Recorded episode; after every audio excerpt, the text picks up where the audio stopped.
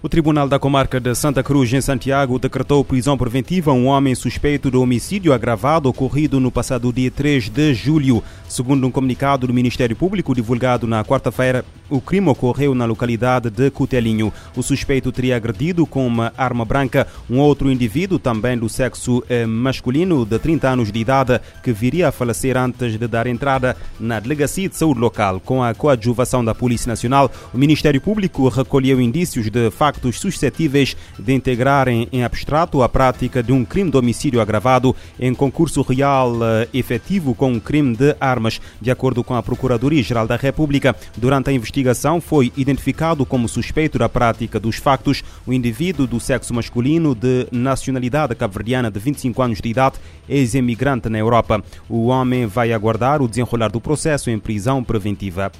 O governo quer reduzir as pendências processuais para 80% no horizonte 2025-2026, revelação feita na tarde da quarta-feira pela ministra da Justiça, Joana Rosa. A governante falava à imprensa no âmbito da visita que efetuou à Universidade de Cabo Verde e à Unipiaget com o propósito de uh, conhecer melhor a realidade das instituições e estabelecer um diálogo profícuo com os seus responsáveis visando um ensino superior ao Serviço do Desenvolvimento de Cabo Verde. Joana Rosa refere que o país tem um número de pendências processuais elevado ao nível das procuradorias, com 63 mil processos pendentes, e ao nível da magistratura judicial, com 11 mil uh, processos. A fome cresce no mundo e atinge 9,8% da população global. O alerta consta do relatório Estado da Segurança Alimentar e Nutrição no Mundo 2022, lançado pela ONU na quarta-feira. O documento aponta que o número de pessoas afetadas pela fome em todo o mundo subiu para 828 milhões em 2021, o aumento de cerca de 46 milhões desde 2020 e 150 milhões desde o início da pandemia da Covid-19. A reportagem é da ONU News. De acordo com os dados apresentados, a proporção de pessoas afetadas pela fome vinha praticamente inalterada desde 2015, próxima de 8% da população global. Com a crise de saúde e a guerra na Ucrânia, o número saltou nos últimos anos e agora já afeta 9,8% das pessoas no mundo. O diretor executivo do PMA, David Beasley, afirma que existe um perigo real de que esses números subam ainda mais nos próximos meses. Ele avalia que os picos globais de preço de alimentos, combustíveis e fertilizantes, agravados pela crise na Ucrânia, ameaçam levar países ao redor do mundo à fome. Para Beasley, o resultado será a desestabilização global, fome e migração em massa em uma escala sem precedentes. Além da parcela da população que sofre com a fome, outras cerca de 2,3 bilhões de pessoas no mundo, ou 29,3% da população global, estavam em insegurança alimentar moderada ou grave em 2021. O valor é de 350 milhões a mais em comparação com antes do surto da pandemia. Os resultados do relatório também apontam que quase 924 milhões de pessoas, ou 11,7% da população global, enfrentaram insegurança alimentar em níveis graves, um aumento de 207 milhões em dois anos. Da ONU News em Nova York.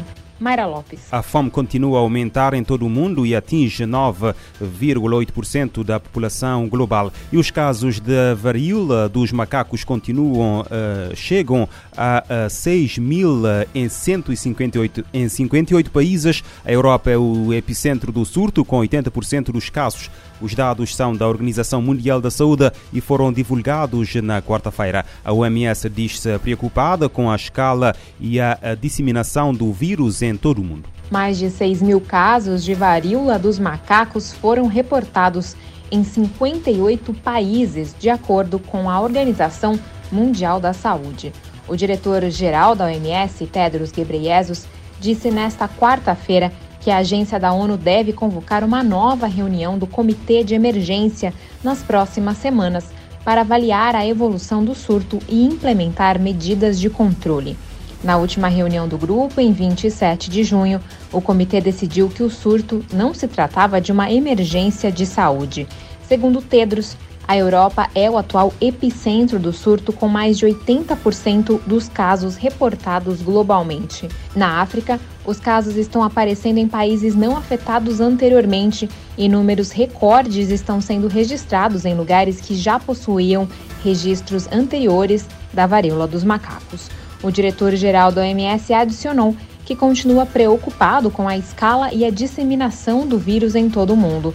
Em sua análise, com a falta de testes, pode haver mais casos não relatados. Da ONU News em Nova York, Mayra Lopes. A Organização Mundial da Saúde registrou duas mortes, duas novas mortes provocadas pela varíola dos macacos. No total, são já três as vítimas mortais. A OMS deve convocar uma nova reunião do Comitê de Emergência nas próximas semanas para avaliar a evolução do surto uh, e implementar medidas de controle.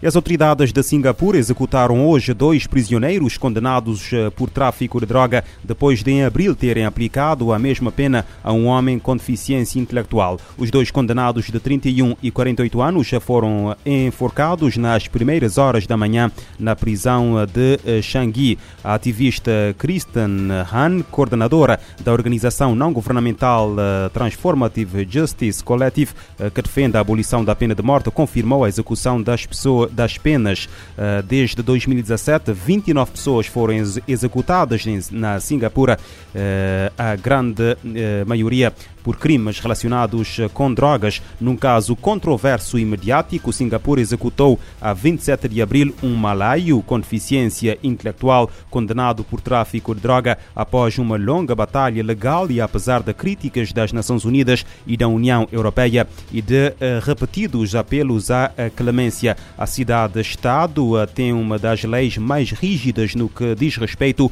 ao uso e tráfico de drogas, punindo a maioria dos casos com pena de morte.